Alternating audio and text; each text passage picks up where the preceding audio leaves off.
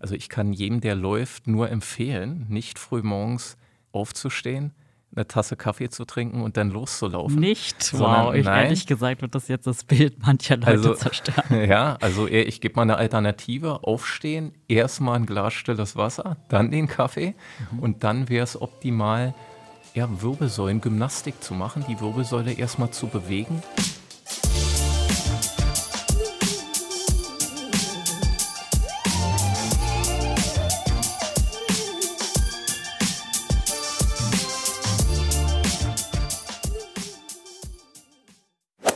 Rückenschmerzen sind super verbreitet, auch unter uns Läuferinnen.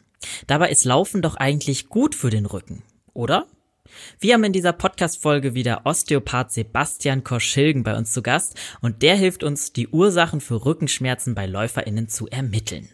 Er erklärt unter anderem, warum die Wirbelsäulenmobilität eine riesige Rolle spielt und welche Übungen wir in unseren Alltag integrieren können, um Rückenschmerzen vom Laufen vorzubeugen oder eben wieder loszuwerden, wenn sie schon da sind. Ganz nebenbei erfahrt ihr auch, mit welcher easy Übung ihr euren Bandscheiben täglich etwas Gutes tun könnt. Also, hört's euch an. Viel Spaß mit dieser Folge. Hi Leute, willkommen zu einer neuen Folge. Hier ist Elliot und ich habe heute wieder Sebastian hier im Studio, heute zum zweiten Mal. Wie geht's dir? Ja, hallo Elliot, mir geht's gut und ja, vielen Dank, dass ich ein zweites Mal hier sein darf und ich freue mich, ja, über ein zweites spannendes Thema mit dir ja. sprechen zu können. Mhm, das Thema ist schon sehr spannend. Ähm, du warst ja kürzlich krank, hast du erzählt. Geht's jetzt wieder gut? Mir geht's wieder gut. Ja, so die grassierende Grippe hat mich erwischt, aber ich habe ein gutes Immunsystem und Sehr gut, ja. bin wieder fit. Ja, von allen Seiten merke ich auch, dass Leute in meinem Umfeld gerade krank sind. Aber mich hat's auch noch nicht erwischt. Das muss am Laufen liegen, ne? Das äh, Immunsystem. Da, da bin ich absolut sicher. Laufen stärkt das Immunsystem. Genau. Okay, aber heute geht es ja bei uns nicht um Erkältungen, sondern um ein anderes Leiden. Letztes Mal haben wir ja über Knieschmerzen gesprochen und dieses Mal wollen wir uns mal mit den Ursachen von Rückenschmerzen bei LäuferInnen beschäftigen. Ähm, damit haben ja auch ziemlich viele von uns zu kämpfen. Deswegen gleich meine erste Frage. Spiegelt sich das auch in deiner Praxis wieder? Also kommen da auch viele LäuferInnen konkret wegen Rückenschmerzen hin? Also absolut. Ich würde mal sagen, fast 50 Prozent. Oha der Beschwerden sind tatsächlich äh, ja, auf den Rücken bezogen. Ja, mhm. Meistens unterer Rücken, ähm, danach kommt Nacken mhm. und ab und zu auch mal Brustwirbelsäule. Okay, ja spannend. Ähm, Gerade auch das mit dem unteren Rücken, das hätte ich jetzt auch so als Laie angenommen, weil der Rücken ist ja ziemlich groß und ich kann zumindest aus persönlicher Erfahrung sagen, ich habe entweder oberen Rückenschmerzen, also das kommt dann meistens aber, glaube ich, von meinem Bürojob und äh, die so, ne, wenn man so in Schrumpfstellung arbeitet, ne, das liegt eher daran. Aber nach dem Sport habe ich manchmal auch untere Rückenschmerzen. Also das gleicht sich dann ja wahrscheinlich mit deinen Erfahrungen. Ja, auf jeden Fall. Äh, also bei welchem Sport, wenn ich fragen darf? Also tatsächlich auch nach dem Laufen. Nach dem Hatte Lauf. ich jetzt erst am Montag, dass ich nach dem Lauf dann auf einmal so ein bisschen untere Rückenschmerzen habe. Das habe ich jetzt nicht jedes Mal, aber in dem Fall war es tatsächlich dann eher der untere bis mittlere Rücken, aber nie oben tatsächlich. Ja, also den unteren Rücken haben viele gar nicht auf dem Schirm, wenn es ums Laufen geht, beim Krafttraining, beim Heben, da äh, assoziiert man das schon mal, den unteren Rücken mhm. oder Beschwerden im unteren Rücken, aber beim Laufen überhaupt nicht. Aber wie mhm. wir dann sehen werden, mhm. ja, ist der untere Rücken beim Laufen sehr, sehr stark belastet. Okay, krass. Ja, dann ähm, kannst du ja auch gleich vielleicht mal aus deiner eigenen Erfahrung erzählen, wo genau sind die Schmerzen verortet bei den LäuferInnen, die zu dir kommen? Ja, also es ist selten so ein punktueller Schmerz ja, dass die Leute wirklich auf den Punkt zeigen können. Meistens ist es diffus, ja, so mhm. ausstrahlend. So seitlich von der Wirbelsäule, dann strahlt es mal in die Gesäßregion aus. Das macht es natürlich auch schwieriger mit der Diagnostik. Ja, da muss man dann aufpassen, dass man nicht zu schnell, also zu voreilig eine Diagnose stellt, sondern genau untersucht. Ja. Aber es ist schon sehr, sag ich mal, diffus Mhm. Die Schmerzen im unteren Rücken. Mhm. Und würdest du sagen, die sind dann eher chronisch oder kommen die wegen akuten Schmerzen zu dir? Ja, also es gibt beides. Äh, ich würde mal sagen, die meisten kommen wegen chronischer Schmerzen, aber es gibt natürlich auch akute ja, Symptome. Mhm, okay. Ja, ähm, ja, dann lass uns direkt ins Thema einsteigen. Ähm, meine Frage ist so, was für Arten von Rückenschmerzen gibt es und ja, wodurch entstehen die? Ähm, naja, also wenn man jetzt von Schmerzarten spricht, dann gibt es ja, sage ich mal, physiologische Schmerzarten, also neurophysiologisch. Das sind dann einfach unterschiedliche Schmerzfasern, die den Schmerz leiten. Mhm. Ja, also wir haben die Nervenfasern sind wie so eine Art Kabel, die durch den ganzen Körper gehen. Und dann gibt es Nervenfasern, die leiten schnell und welche, die leiten langsam. Mhm. Die schnell leitenden Schmerzfasern, wenn darüber der Schmerz wahrgenommen wird, dann ist es so ein richtig scharfer Schmerz, ja oft so stechender, mhm. ja, dass die Leute dann äh, ja so dieses Oh, ja, ja. so kurz wie erstarrt stehen bleiben oder sich nicht mehr bücken können oder nicht mehr hochkommen. Mhm. Und dann gibt es die etwas langsamer leitenden Schmerzfasern. Das ist eher so ein, so ein, so ein dumpfer, diffuser Schmerz. Mhm. Ja, und ich würde mal behaupten, der ist auf jeden Fall häufiger. Mhm. Ja, und dann kann man unterscheiden, ja, wodurch Rückenschmerzen ausgelöst werden. Also es gibt natürlich den klassischen Bandscheibenvorfall, mhm. klar. Dann gibt es den Hexenschuss, mhm. ja, auch sehr, sehr unangenehme Sache. Und äh, dann gibt es auch äh, allerlei Muskelverspannung, also Muskelschmerzen in, den, in dem Bereich des unteren Rückens. Ja. Mhm. Dann haben wir da noch das Eosakralgelenk, das gehört mehr zum Becken, aber mechanisch auch irgendwie zum Rücken. Also man hat da die ganze Bandbreite. Und es ist eine große Herausforderung, diagnostisch, auch gerade für den Osteopathen. Ja, wir haben ja nur unsere Hände, wir haben keine äh, Röntgengeräte, ja. wir haben kein MRT oder CT, da dann wirklich eine ja, präzise Diagnose zu stellen. Mhm. Also vielfältige Ursachen und vielfältige Schmerzarten. Ja. Und wenn jetzt jemand mit Rückenschmerzen zu dir kommt, also jetzt speziell vom Laufen oder eine Läuferin, ein Läufer, der mit Rückenschmerzen zu dir kommt, wie würdest du da jetzt vorgehen, um herauszufinden, ja, woran liegt's? Also, ja, interessante Frage. Eigentlich ähnlich wie bei den Knieschmerzen. Mhm. Ich würde mir erstmal anschauen, wie steht derjenige oder diejenige. Mhm. Gibt es Fußfehlstellungen, die eventuell dazu führen, dass das betroffene Bein kürzer wird? Und das Becken dann kippt. Ja. Das gibt äh, so ein ganz interessantes Schiffsmastmodell, was wir so in der Biomechanik gelernt haben. Du hast einen Schiffsrumpf und du hast einen Mast. Ja, der Schiffsmast, der im Schiffsrumpf verankert ist. Wenn das Schiff jetzt kippt, kippt der Mast mit. Und ähnlich ist es mit dem Becken und der Wirbelsäule. Also das Becken wäre sozusagen der Schiffsrumpf ah, ja. und die Wirbelsäule der Mast. Und äh, wenn das Becken kippt, dann kippt auch die Wirbelsäule, wobei die Wirbelsäule einen Vorteil hat gegenüber dem Schiffsmast. Sie ist in sich beweglich. Ich denke, wir werden, wir müssen darüber auf jeden Fall sprechen. Ja. Ja. Die Wirbelsäule ist nämlich unser größtes Gelenk und das gleicht die Wirbelsäule dann aus. Und da schaue ich erstmal, gibt es Ursachen vielleicht für eine Beckenkippung, ja, was die Wirbelsäule dann zwingt, äh, das Ganze mit einer Seitenneige auszugleichen. Und ähm, naja, dann schaue ich mir als Osteopath natürlich auch die, den Bauch an, die Organe. Ich hatte das beim letzten Interview mal kurz angerissen, dass auch die Organe die Becken- und Rückenmechanik beeinflussen können. Ja. Ja, also das ist so der klassische ganzheitliche Ansatz, den ich ja. da als Osteopath fahre. Mhm.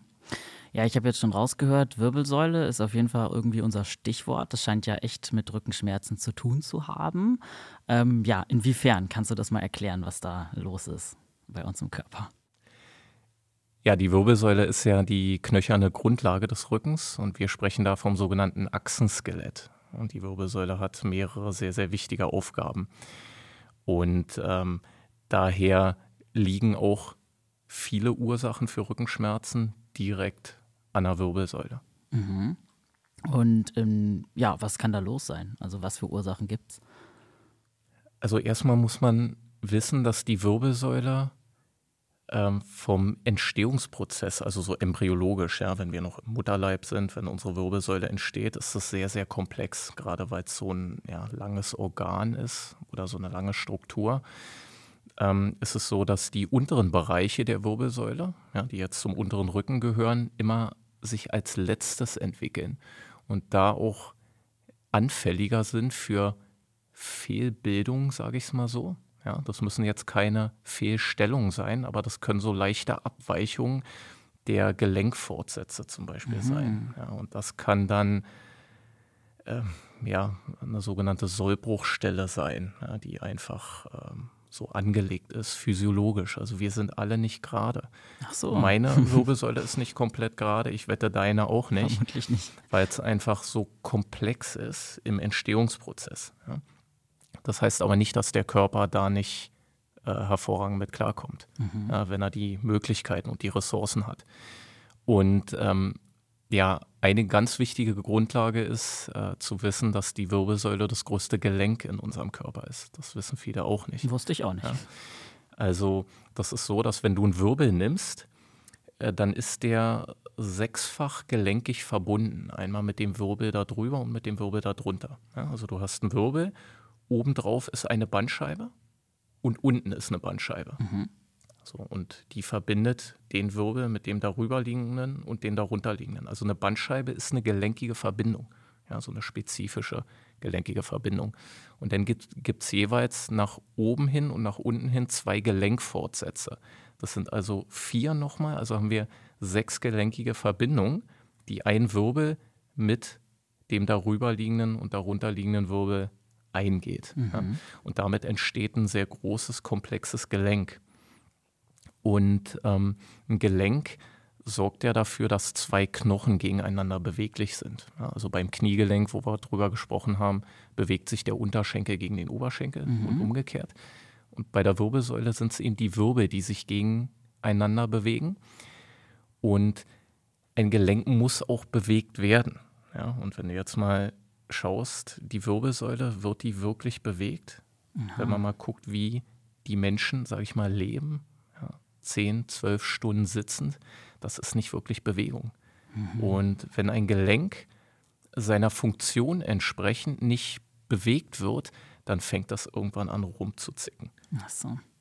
Und das ist, sage ich mal, jetzt einfach ausgedrückt, eine der Hauptursachen, warum viele Wirbelsäulen dann irgendwann Probleme machen. Mhm, spannend. Also du hast jetzt angesprochen, dass wir eigentlich schon teilweise damit zur Welt kommen, ne? mit so leichten Fehlbildungen, hast du es ausgedrückt. Und die würde man aber im Alltag nicht wahrnehmen, wenn man seine Wirbelsäule so benutzt, sage ich jetzt mal, wie sie vorgesehen ist. Also sie intensiver benutzt, als wir jetzt vielleicht das oft im Alltag tun, oder? Also auf jeden Fall äh, weniger. Ja. Mhm. Der Körper, der kommt eigentlich mit einer leichten Fehlstellung der Wirbelsäule ganz gut klar. Guck dir die Bäume auf der Straße an. Die sind mhm. auch nicht alle komplett gerade, aber faulen auch nicht ab und fallen ja, um. Also stimmt. die leben auch lange. Ja.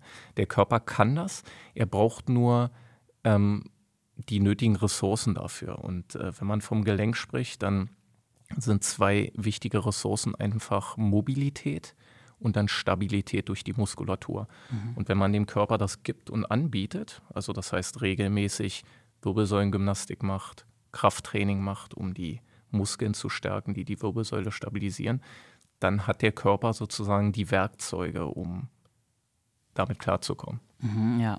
ja, zu den Maßnahmen quasi dagegen kommen wir bestimmt später noch. Ähm, ich frage mich nur, wenn jetzt, wenn man jetzt läuft zum Beispiel oder anderen Sport macht, dann müsste das doch theoretisch genau das Gegenteil erzeugen. Also ich in meiner äh, laienhaften Vorstellung würde Laufen dann ja eigentlich was Gutes sein für die Wirbelsäule. Aber scheinbar kommen ja dann doch LäuferInnen zum Beispiel mit Rückenschmerzen zu dir. Woran liegt das dann, dass die Wirbelsäule da irgendwie doch nicht so ganz das kriegt, was sie wollte? Das ist eine sehr, sehr gute Frage. Also, ja, Laufen ist erstmal per se eine gute Sache. Ja weil es ist ja, sage ich mal, unser natürliches Bewegungsmuster. Mhm. Und ähm, man unterschätzt aber, was für Kräfte auf die Wirbelsäule wirken beim Laufen. Also nicht nur beim Gehen, sondern tatsächlich beim Laufen, Joggen. Wir hatten ja schon drüber gesprochen. Eigentlich ist es ja Springen. Ja? Das heißt also, diese Stoßbelastung in der Körperlängsachse, die ist schon enorm. Ähm, und äh, das muss die Wirbelsäule auch verarbeiten.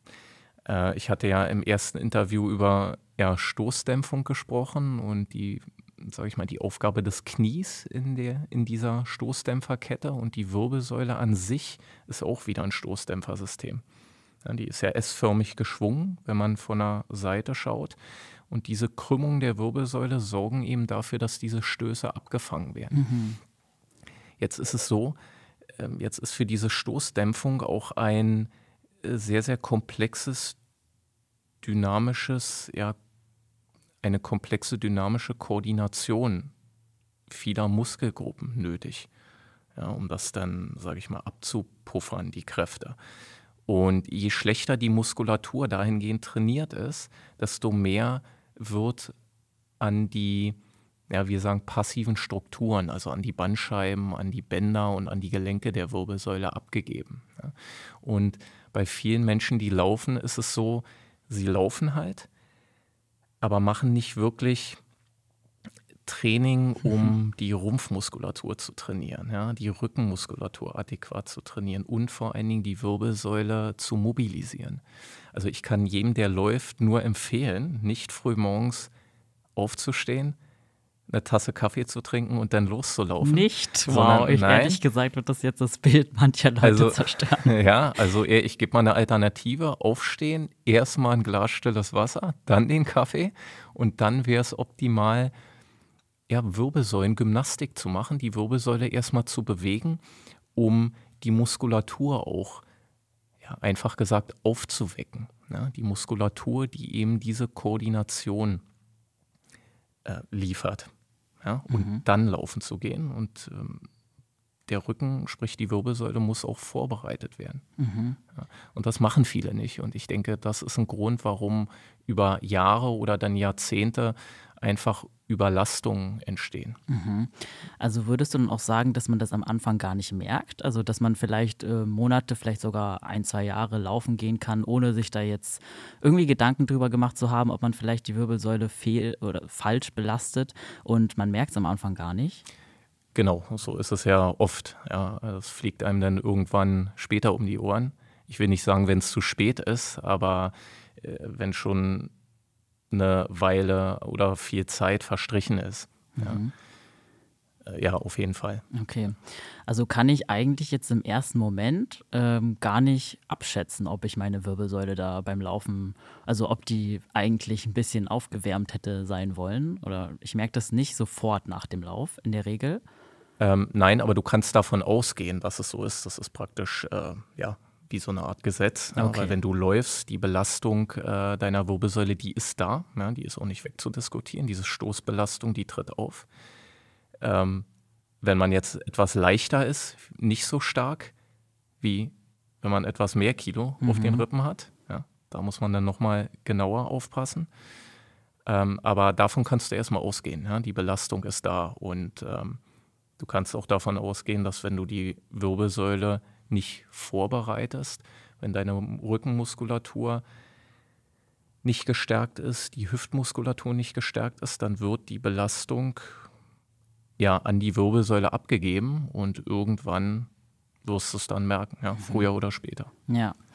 Und wo konkret entstehen aber die, diese typischen Rückenschmerzen, die wir dann quasi als Folge danach, äh, ja, mit denen wir dann so als Folge zu kämpfen haben? Weil nur weil die Rück also nur weil die Wirbelsäule falsch belastet wird, heißt es ja nicht automatisch, dass wir da auch Schmerzen spüren, oder? Oder wo genau entstehen dann die Schmerzen? Also äh, nochmal ganz kurz zurück. Ich will nicht sagen, die Wirbelsäule wird nicht beim Laufen falsch belastet, ja, weil das hieße ja denn, man dürfte nicht mehr laufen. Stimmt. Nein, nein, sie wird aber generell belastet. Das ist einfach der Physik geschuldet.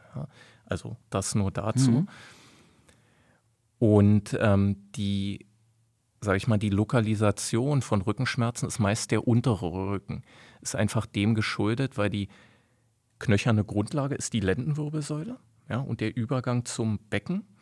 Und da entsteht einfach die meiste Belastung, weil die Rumpflast, also die Last unseres Oberkörpers wirkt. Das ist auch ja, physiologisch, davon kann man ausgehen. Das ist so und wird auch immer so sein. Mhm. Also der untere Rücken ist so der, die neuralgische Stelle, ja, die Lendenwirbelsäule und der Übergang dann zum Becken. Mhm.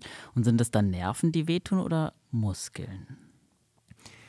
Also jetzt ein kurzer Exkurs äh, in die ja, Neurophysiologie, also Schmerz entsteht im Gehirn. Ja.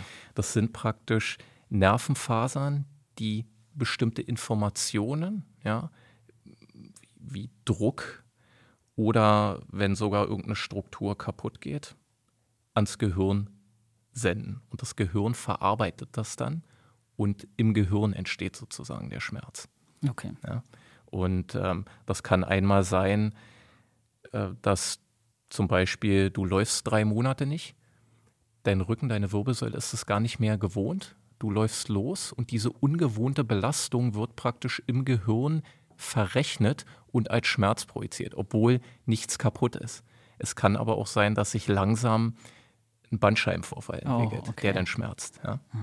Okay. Und kann ich das als Laie unterscheiden?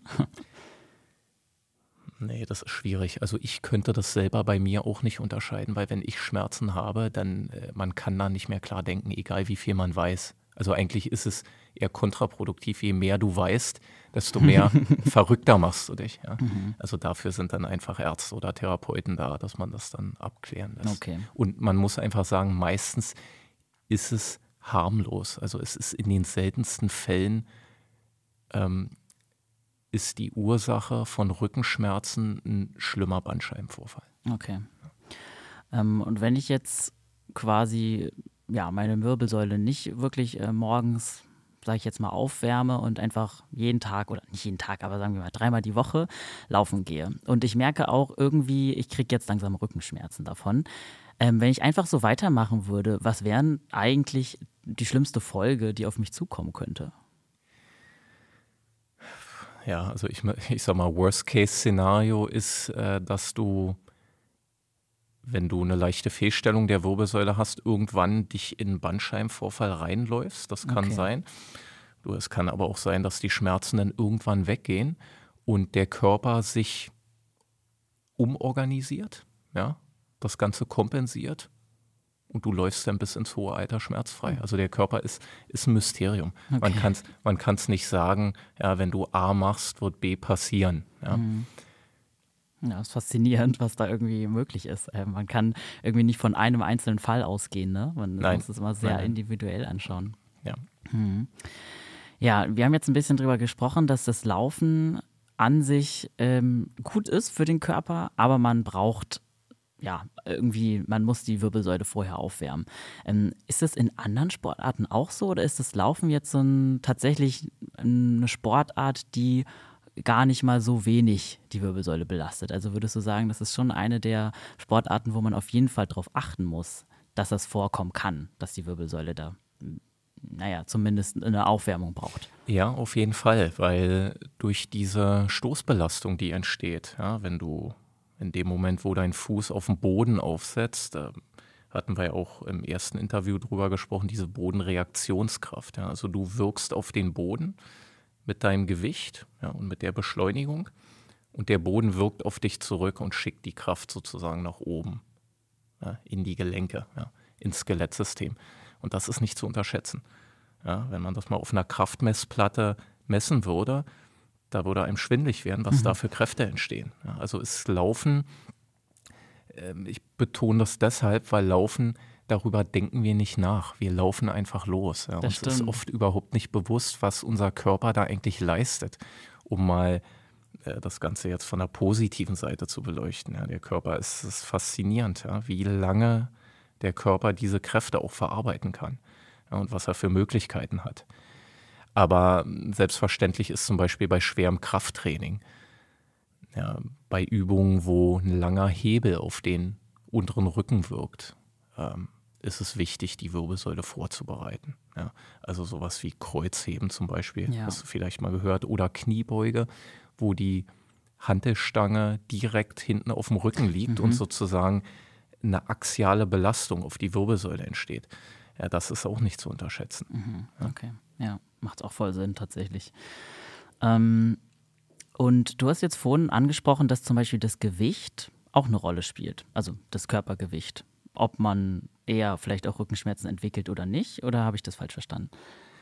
Äh, ja, auf jeden Fall. Also jedes zusätzliche Kilo kann sich negativ auswirken, vor allen Dingen, wenn die Muskulatur nicht gut ausgebildet ist, wenn die Stabilität nicht da ist und wenn die Mobilität nicht da ist, dann steigert jedes zusätzlich Kilo sozusagen exponentiell die Belastung ähm, auf den Rücken, dann im Speziellen auf den unteren Rücken. Mhm. Und ähm, was aber auch noch wichtig ist, was ja physiologischerweise auf den Rücken auch noch wirkt, sind äh, ja die Organe, die wir haben.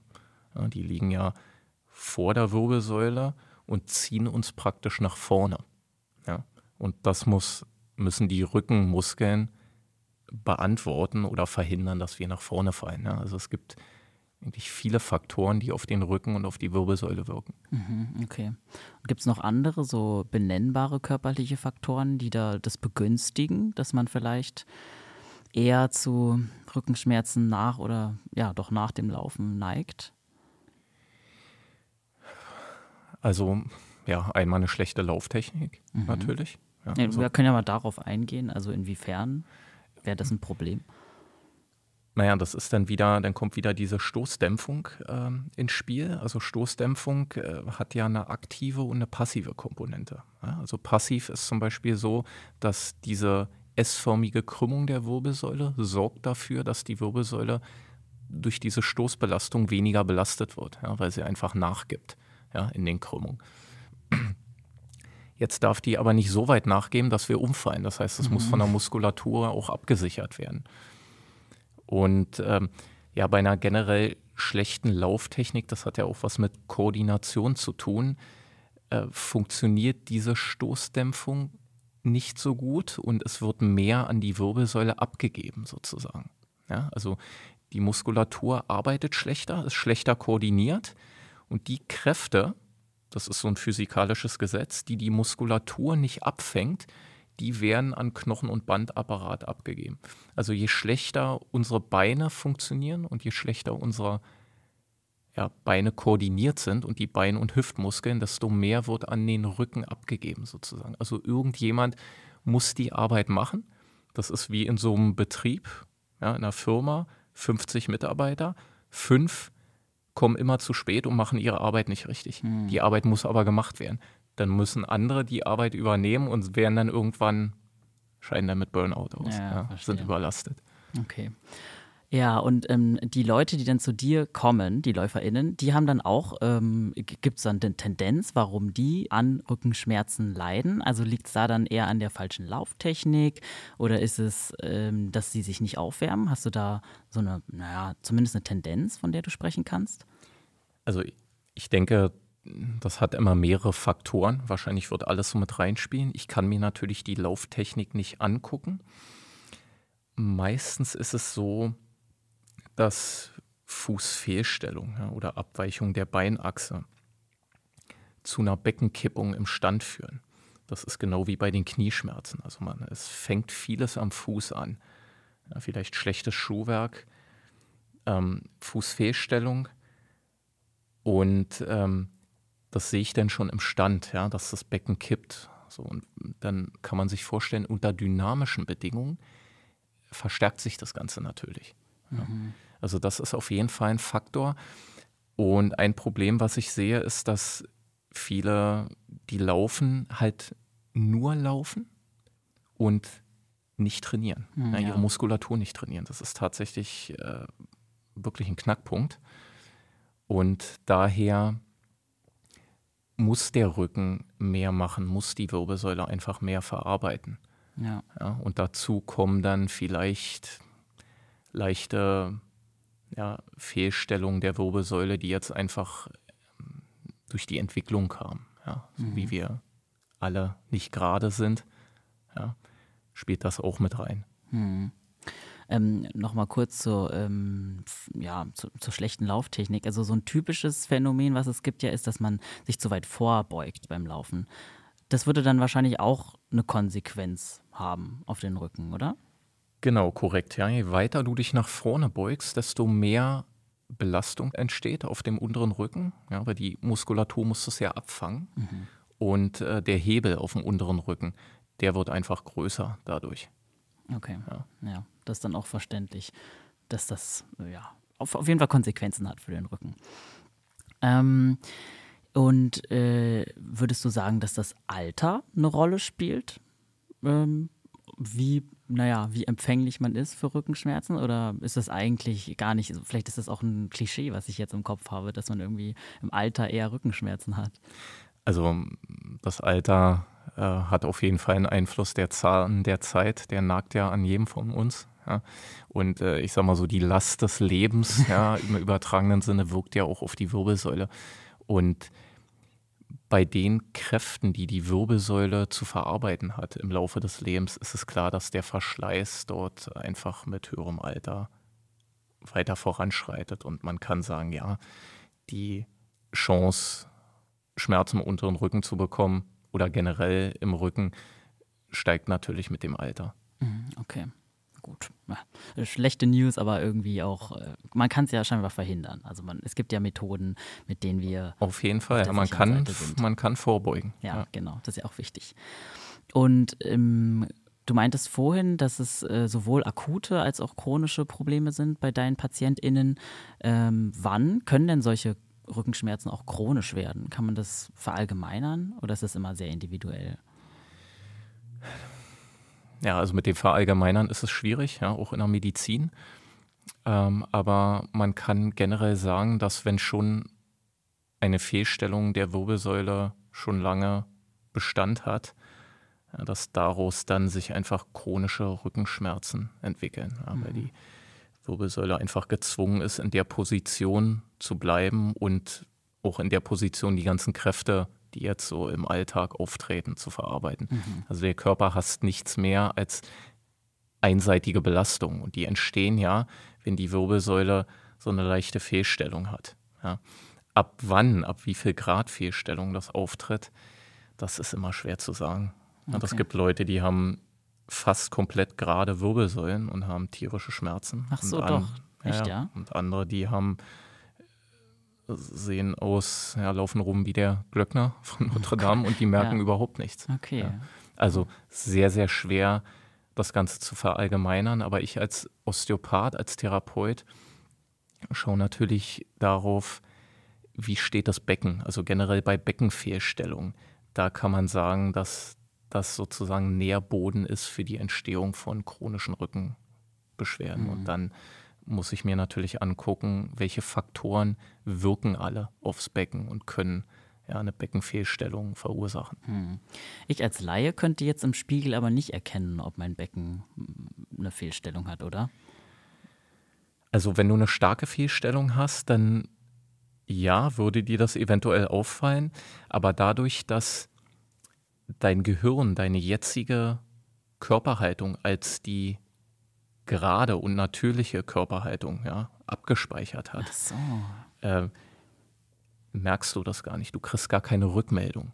Ja? Angenommen, du stehst schief und für dich, für dein Gehirn ist es so, als stündest du gerade. Und ich stelle dich dann gerade hin, dann würde in deinem Gehirn der Eindruck entstehen, dass du komplett schief stehst. Ach, ja, also das ist, das ist sehr, sehr tückisch. Mhm. Dafür gibt es ja uns Therapeuten. Zum Glück. Ähm, ja, weil du vorhin nochmal starke Fehlstellungen angesprochen hast, vielleicht ähm, nochmal der Sonderfall Skoliose. Ist das eigentlich, ähm, also ist Laufen ein guter Sport bei Skoliose oder ist das schwierig, habe ich mich gefragt. Also ich persönlich leide jetzt nicht drunter, aber ich kenne Leute, die es haben und ich habe mich gefragt, äh, ist das überhaupt ein Faktor, den man da beein, also den man sich anschauen sollte, bevor man anfängt mit dem Laufen? Also wir haben fast alle eine Skoliose. Ja, stimmt, das ist ja, ja eigentlich so Genau, jetzt äh, ist halt die Frage, ja, eine Skoliose ist eine Art von Fehlstellung. Ähm, es ist suboptimal ja, fürs Laufen, ganz klar. Aber das heißt nicht, dass der Körper damit nicht klarkommt. Ähm, also ich würde hier keinem, der eine Skoliose hat, äh, vom Laufen abraten. Mhm. Ja. Es gibt ja einmal erworbene Skoliosen, also sogenannte funktionelle Skoliosen und dann ähm, angeborene Skoliosen. Und die können ziemlich heftig sein. Und ähm, ich sag mal, der Körper ist sehr, sehr zäh. Ja, der kann viel kompensieren. Und äh, da Laufen unser natürliches Bewegungsmuster ist, kommt der auch irgendwie damit klar. Aber eine schwere Skoliose ist natürlich ja eher prädestiniert, dann irgendwann äh, Probleme zu machen ja, und Rückenschmerzen zu verursachen, mhm. durchlaufen. Okay, na gut. Gut, ich würde sagen, wir wissen jetzt schon mal relativ viel drüber, aber jetzt ist natürlich voll interessant für uns als LäuferInnen, wie können wir die konkret vorbeugen? Also wie kommt es nicht dazu, dass wir unsere Wirbelsäule ähm, ja, nicht fehlbelassen, habe ich ja jetzt gelernt, aber zumindest auf eine Art belasten, die am Ende zu Rückenschmerzen führt. Also wir haben ein bisschen drüber gesprochen, äh, Wirbelsäule aufwärmen und so, aber lass uns mal nochmal ganz konkret reingehen in das Thema. Ja, also wir hatten ja schon gesagt, die Wirbelsäule das größte Gelenk in unserem Körper. Ein Gelenk muss bewegt werden. Ja, somit muss auch die Wirbelsäule bewegt werden. Jetzt ist es so, dass bestimmte Abschnitte der Wirbelsäule unterschiedlich beweglich sind. Ja, unsere Halswirbelsäule trägt ja unseren Kopf und das ist der beweglichste Abschnitt. Ja, also wir können die Halswirbelsäule drehen, wir können nach vorne beugen, nach hinten und zur Seite neigen. Die Brustwirbelsäule ist eher unbeweglich, weil die Brustwirbelsäule sozusagen über die Rippen mit dem Brustbein verklammert ist. Ja, jetzt kommt die Lendenwirbelsäule, die ist wieder etwas beweglicher. Und äh, das heißt also, wir können beugen ja, nach vorne, wir können strecken, das wäre das Hohlkreuz, und wir können uns zur Seite neigen. Rotation mag die Lendenwirbelsäule nicht so gerne.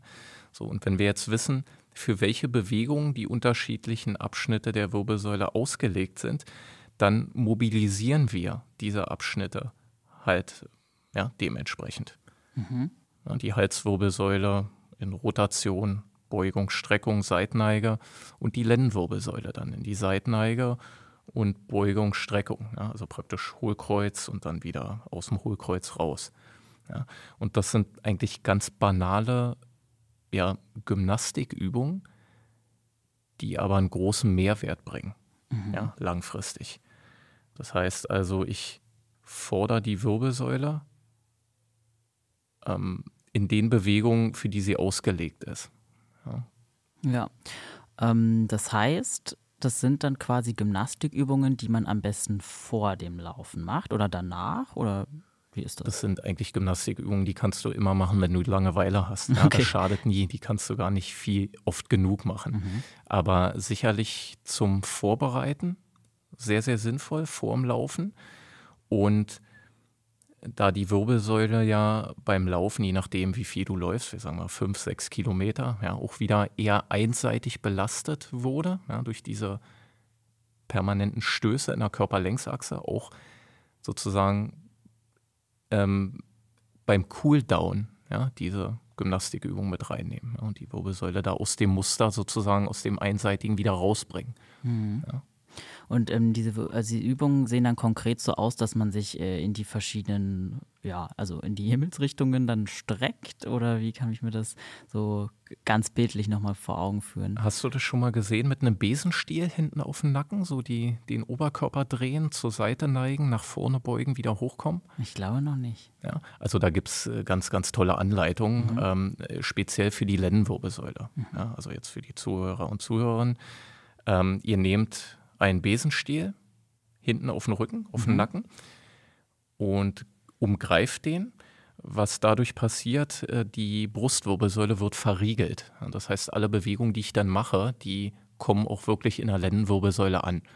Ja, dann geht ihr in einen sehr, sehr breiten Stand, breiter als schulterbreit. Die Füße zeigen nach vorne, die Knie sind leicht gebeugt und was jetzt wichtig ist, das Becken muss fest bleiben. Mhm. Das heißt also, ihr bewegt dann oder mobilisiert die Wirbelsäule auf dem fixierten Becken. Ja, also Becken darf nicht schaukeln. Ja, und dann zur Seite neigen, ja, nach vorne beugen und wieder hochkommen. Mhm. Das ist, ist eigentlich ganz simpel, aber auch irgendwie wieder nicht, weil wenn ich das mit den Leuten zum ersten Mal mache in der Praxis, die können das gar nicht ansteuern. Ach so, weil das so ungewohnt ist. Äh, ja, genau. Ja, weil das sind Muskeln, ganz kleine Muskeln, die verlaufen praktisch von Wirbel zu Wirbel. Die überspringen ja maximal ein, zwei Wirbel und die steuern diese feinen Bewegungen. Und die sind bei vielen Leuten überhaupt nicht trainiert. Mhm, okay, ja. ja. das merkt man dann wahrscheinlich immer erst, wenn man es ausprobieren soll, ne? So eine Übung. Absolut. Okay. Und äh, habe ich das richtig verstanden, dass man diese Übungen auf jeden Fall immer machen sollte vor dem Laufen, wenn man aus einem Ruhezustand kommt? Also zum äh, Beispiel Schlafen. Ja, also Schlafen ist ja, vielleicht können wir auch nochmal über die Bandscheiben sprechen. Ja. Schlafen ist ja generell ganz gut für die Bandscheiben. Ja, wir entlasten den Rücken in, in einer liegenden Position, zumeist, zumindest in den meisten Positionen. Die Bandscheiben können sich wieder mit Wasser vollsaugen. Und ähm, das Problem ist aber, unser Nervensystem ist noch völlig ja, runtergefahren. Das heißt, jetzt stehen wir auf und äh, wir haben ja darüber gesprochen, dass eine sehr, sehr komplexe Koordination auch notwendig ist, auch beim Laufen, auch wenn wir nicht drüber nachdenken und wenn uns das nicht bewusst ist. So, und jetzt mit einem Nervensystem, was noch überhaupt nicht wach ist, laufen wir dann los. Und das Nervensystem steuert ja die Muskeln an. Und die Muskeln steuern ja diese feinen Bewegungen in der Wirbelsäule und puffern auch Kräfte ab und schützen die Wirbelsäule auch. So, jetzt kann ein, sage ich mal, noch schlafendes Nervensystem das gar nicht leisten. Mhm. Und deswegen ist es wichtig, nach dem Aufstehen nicht gleich losrennen, sondern erstmal ja, das Nervensystem und die Muskulatur auf Touren zu bringen. Ja, und dann ist das auch kein Problem. Okay, ja. ja. Ja.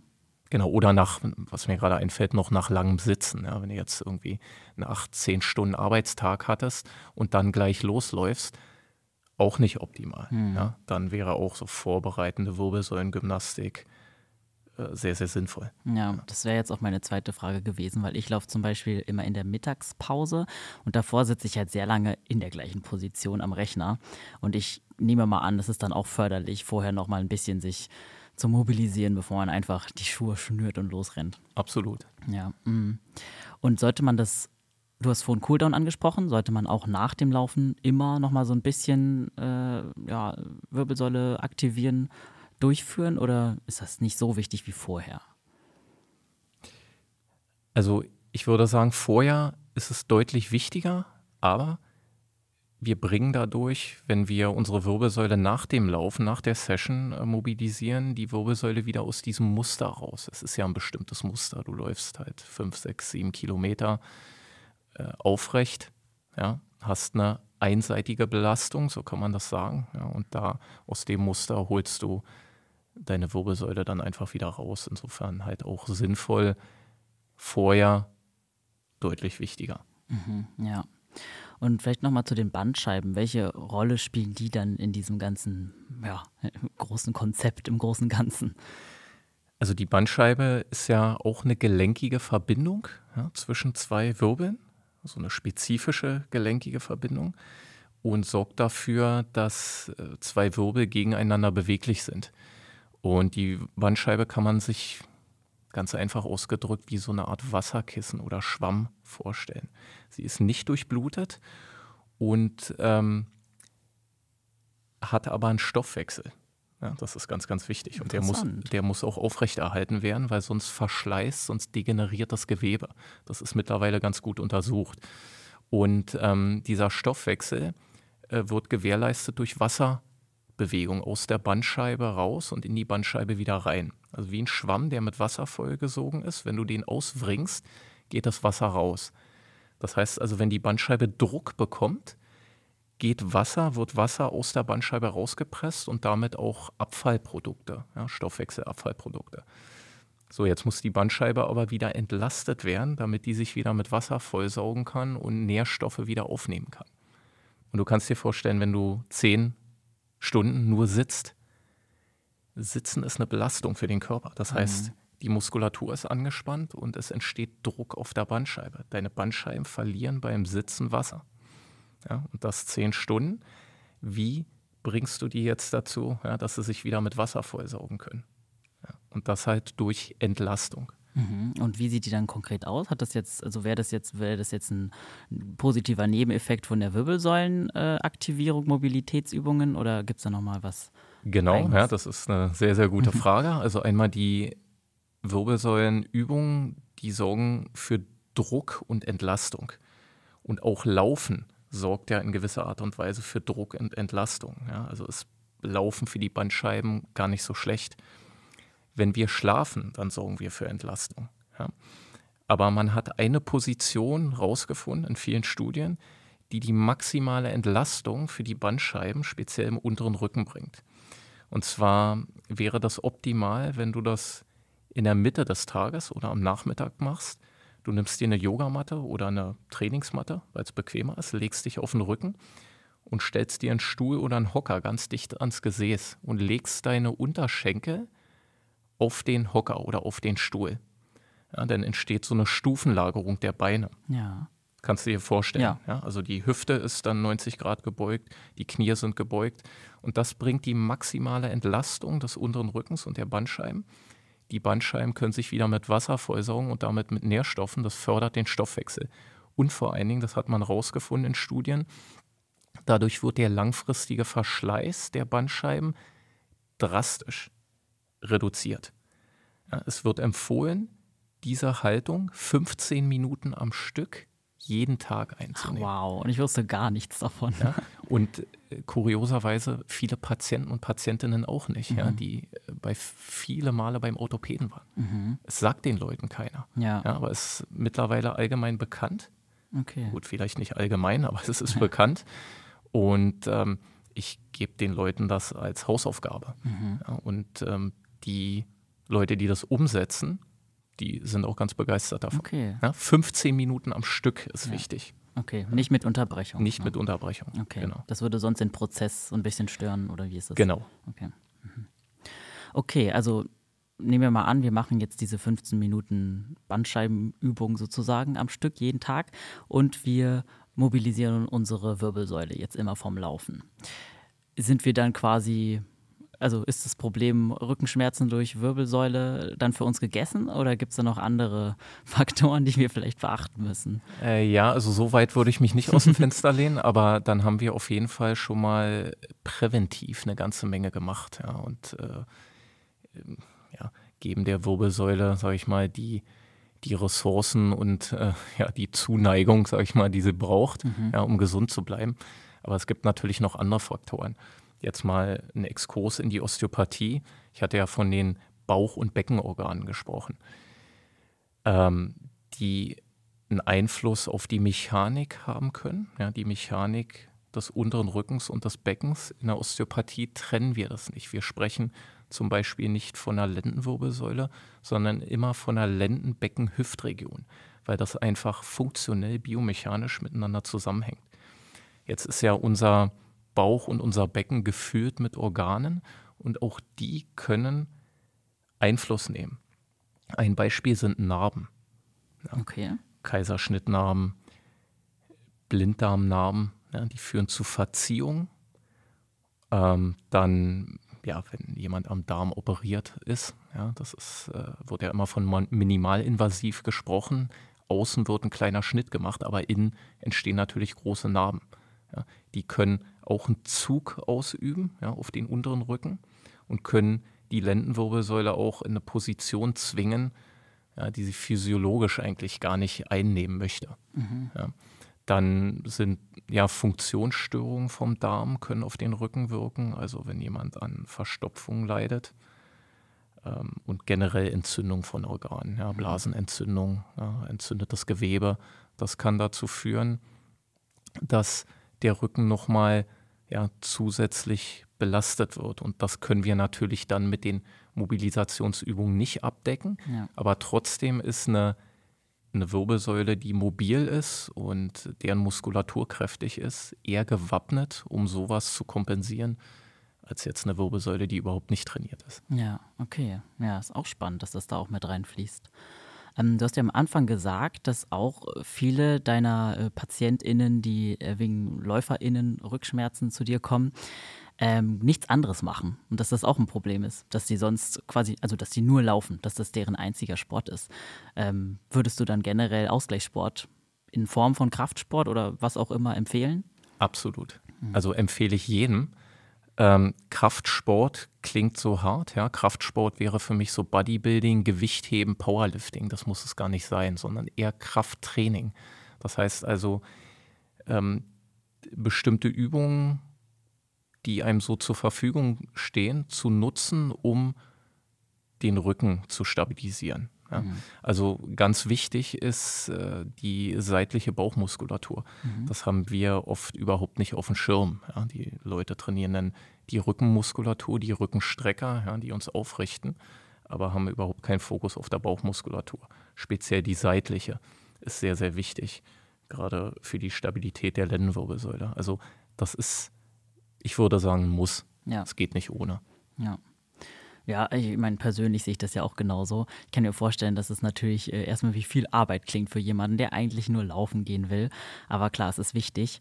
Und ich finde es interessant, dass auch doch die Bauchmuskeln dann auch irgendwie wichtig sind in dem ganzen Konzept. Weil wenn man natürlich an den Rücken denkt, äh, dann denkt man, wahrscheinlich muss ich meine Rückenmuskulatur stärken. Aber das ist äh, spannend, dass du jetzt auch die Bauchmuskeln ansprichst. Ja, also die Rückenmuskulatur, du kannst einfach ein Experiment machen. Du nimmst deinen Handrücken, legst den in den unteren Rücken. Ja, dann bist du in Kontakt mit den Rückenstreckern, mit der Muskulatur dort und dann läufst du einfach. Und dann wirst du sehen, dass sich immer diagonal also auf der gegenüberliegenden Seite, die Rückenstrecke anspannen. Das heißt, die arbeiten ja sowieso schon. Wichtig sind die Muskeln zu trainieren, die keine Alltagsmuskeln sind. Also die Rückenstrecker sind Alltagsmuskeln, weil die verhindern, dass wir nach vorne überfallen. Wir werden ja durch die Organmassen physiologischerweise nach vorne gezogen, weil die Organe liegen vor der Wirbelsäule. Das heißt also, die ziehen die Wirbelsäule nach vorne. Und das müssen unsere Rückenstrecker beantworten. Das tun sie auch. Also Alltagsmuskulatur. Die seitlichen Bauchmuskeln, wann, außer beim Husten, Niesen und manchmal beim Lachen, wann benutzen wir die denn? Mhm. Und die seitlichen Bauchmuskeln sind ähm, insofern interessant, weil sie Ansatz und Ursprung an den Rippen haben und am Becken. Und die Rippen und das Becken, kann man sich ja vorstellen, laden ja sozusagen zur Seite aus, verbreitern ja unseren Rumpf und bieten den Muskeln damit so ein ausgeprägtes Hebelarmsystem. Das heißt also, die, die Hebelverhältnisse dieser Muskeln sind sehr, sehr günstig. Die können mit wenig Krafteinsatz die Lendenwirbelsäule gut bewegen und stabilisieren. Und deswegen sind gerade diese Muskeln wichtig. Mhm. Ja zu trainieren. Ja, also so eine typische Übung wäre dann eigentlich so ein seitlicher Liegestütz, ne? so ein Armliegestütz. Da sind doch, glaube ich, die seitlichen Bauchmuskeln auf jeden Fall äh, angestrengt. Also Seit Seitstütz genau, meinst du? Ja, ja diese klassische Seitstützübung. Das ist eine ganz hervorragende Übung, nur leider schummeln die meisten dabei. ja. ist natürlich auch wichtig, dass man die Übung richtig einstellt, aber ja, das ist eine ganz, ganz hervorragende Übung. Dann gibt es auch im Fitnessstudio ja, Geräte, die, wo es etwas einfacher ist. Ja, die isoliert dann die seitlichen Bauchmuskeln trainieren. Aber genau in die Richtung geht's. Mhm, ja. ja.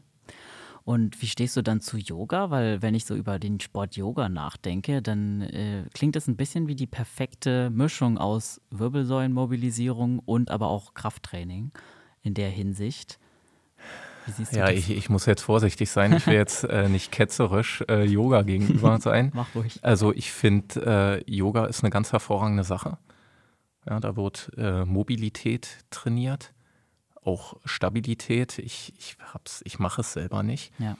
Ähm, aber so wie mein Verständnis ist, ja, es ist ein sehr, sehr ähm, ja, vielseitiges Training.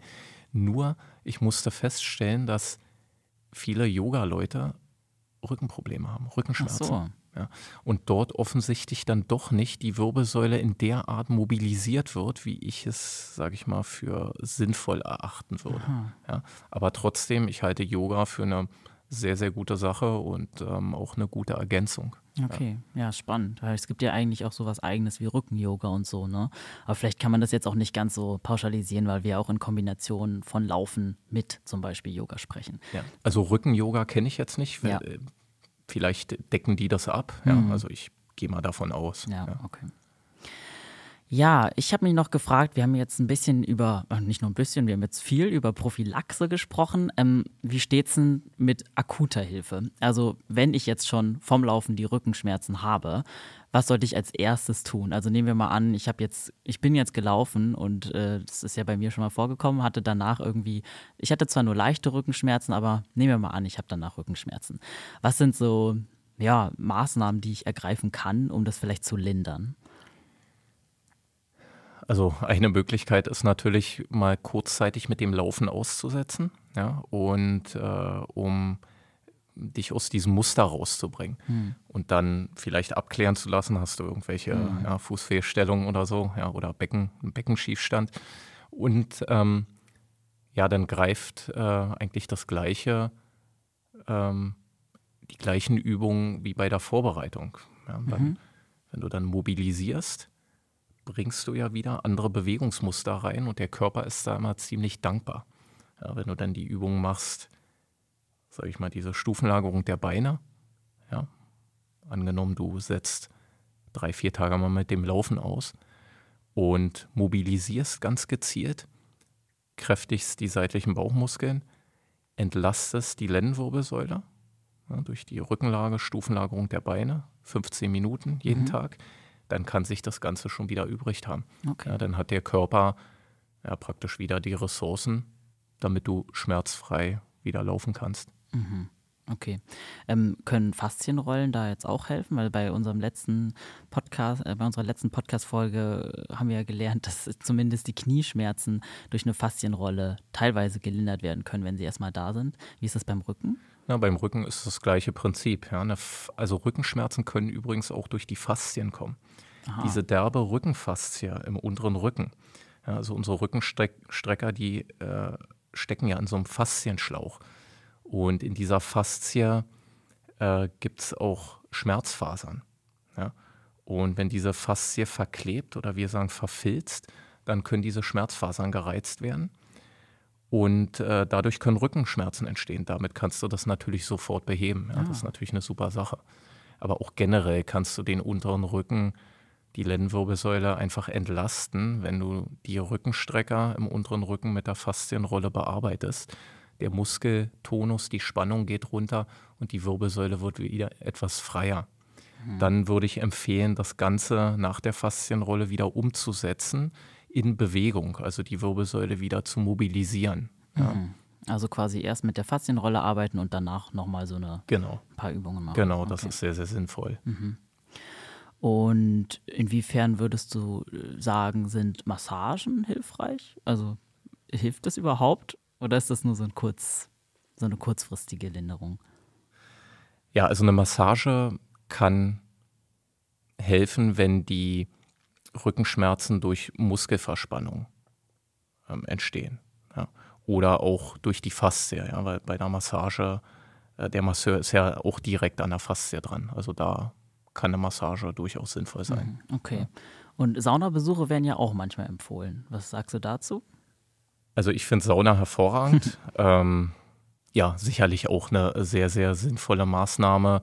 Ähm, die Muskulatur wird erwärmt, ja, die Muskelspannung geht runter, Verspannungen können sich besser lösen. Ja, wenn man das wieder verbindet mit Mobilisation, mit Entlastung, hervorragende Sache. Okay. Ja, cool. Dann haben wir jetzt eigentlich schon viel an die Hand bekommen. Also einmal zur Prophylaxe und vor, zur Vorbeugung und einmal auch bei akuten Problemen. Ähm, ja, also ich habe heute auf jeden Fall sehr viel dazu gelernt und ich denke mal unsere Hörerinnen in jedem Fall auch. Wenn die jetzt dich und deine Praxis äh, online finden wollen, wo können sie das tun? Am besten über meine Website. Das ist www.osteo-reha.de. Ja, ich hab, arbeite in der Praxis am schönen Kudamm und äh, ja, da bin ich anzutreffen. Super. Das findet ihr wie immer in den Show Notes und ich verlinke euch da auch nochmal die Folge zu den Knieschmerzen, die Sebastian und ich zusammen aufgenommen haben. Ja, und dann sage ich mal wieder vielen lieben Dank, dass du hier warst und uns das Thema Rückenschmerzen dieses Mal so toll erklärt hast. Elliot, vielen Dank, dass ich hier sein durfte. Wenn es euch da draußen auch gefallen hat, dann freuen wir uns wie immer, wenn ihr unseren Podcast abonniert, positiv bewertet und die Folge teilt. Danke für euren Support, bleibt gesund und keep on running.